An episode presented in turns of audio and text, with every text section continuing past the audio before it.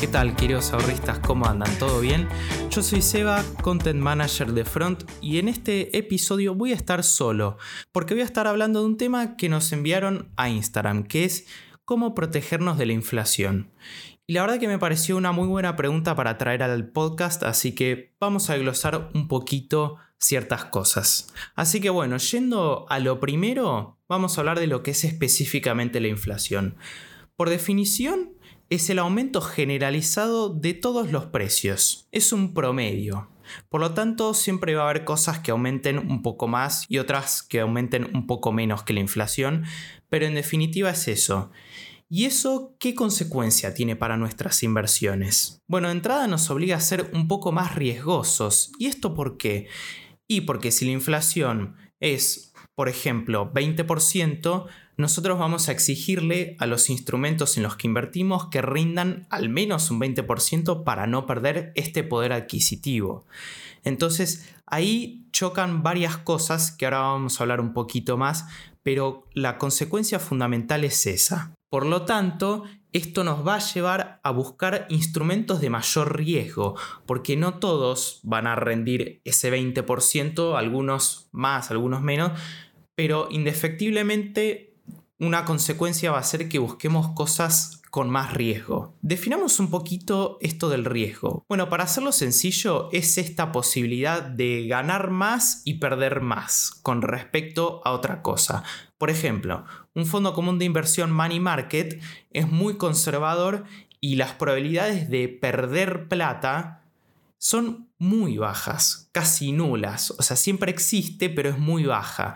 En cambio, una acción es más riesgoso porque, como es un instrumento de renta variable, es mucho más riesgoso porque es mucho más volátil que un fondo money market. Entonces, teniendo en cuenta esto, es lo que termina generando un poco la inflación, que busquemos cosas de mayor riesgo para no perder nuestro poder de compra. Y esto a su vez trae otra consecuencia, que es que cambiemos lo que es el perfil de inversor. Esto básicamente quiere decir cuánto nos gusta o no el riesgo. No es lo mismo el apetito por el riesgo que puedo tener yo, que tengo 24 años, que lo que puede tener Alan, que no está en, en este episodio, pero para tener como referencia. Pero bueno, eso lo podemos tratar en otro episodio mejor. Acá lo vamos a dejar así.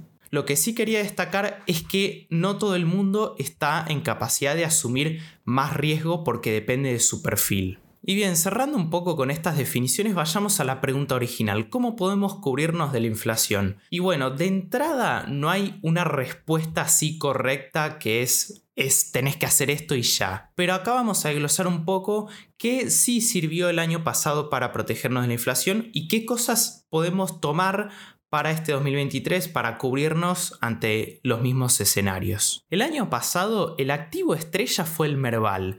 ¿Qué es el Merval? Bueno, es un índice que reúne a las 20 compañías más importantes de Argentina, por ejemplo, Banco Galicia, Pampa Energía, eh, transportadora de gas del norte, en fin, 20 compañías de Argentina, el cual el año pasado rindió un 146% en pesos, o sea, le ganó al 94,8% que fue la inflación por amplia diferencia. Pero ahora, esto no quiere decir que en 2023 vaya a pasar porque rendimientos pasados no aseguran rendimientos futuros. Y además no todos pueden asumir el riesgo de invertir en acciones y sobre todo acciones argentinas, porque como hablamos recién, esto tiene que ver bastante con el perfil de inversor de cada persona. Eventualmente estuvo la opción también de invertir en fondos de acciones, como por ejemplo el Premier Renta Variable que rindió un 113%, el ADCAP Acciones Argentinas que rindió un 117%, o el SBS Acciones que rindió un 151%. Pero bueno, hay que tener en cuenta que son fondos muy agresivos. Pero ahora, si estás buscando una opción un poquito más conservadora y no querés ir tanto a acciones o a CDRs,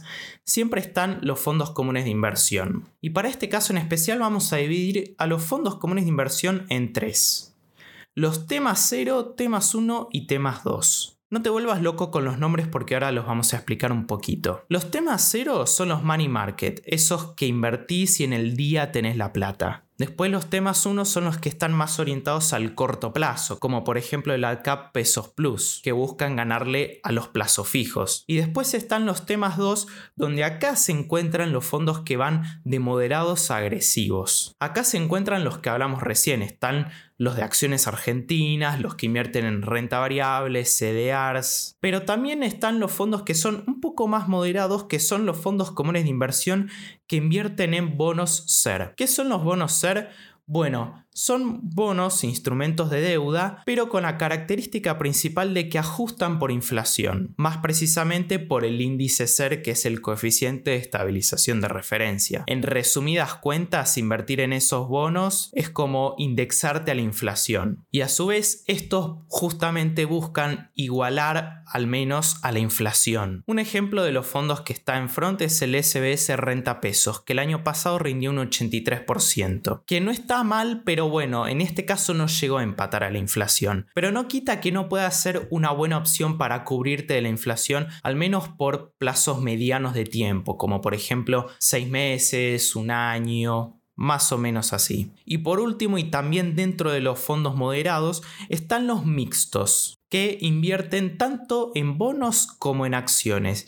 Y la característica principal es que tienen esa flexibilidad, o sea que pueden rotar el portafolio de un 80% acciones a 20% acciones y el restante de bonos y así, a diferencia de los otros donde por regulaciones solo pueden invertir, por ejemplo, en bonos SER como en los que hablamos recién. Por ejemplo, tenés el SBS balanceado que rindió un 100%, el Premier Renta Mixta que rindió un 58,86%. Y bueno, estos dos casos son curiosos porque la diferencia entre el rendimiento de uno y otro depende de la estrategia que lleve a cabo cada uno y como estos fondos pueden invertir en lo que sea, dependen bastante de la estrategia que lleve a cabo cada uno. Y estos también podrían llegar a ser una opción si al menos buscas empatarle a la inflación pero como ya hablamos recién, depende bastante de la estrategia que lleve cada uno. Así que un poco como conclusión de este episodio llegamos siempre a lo mismo.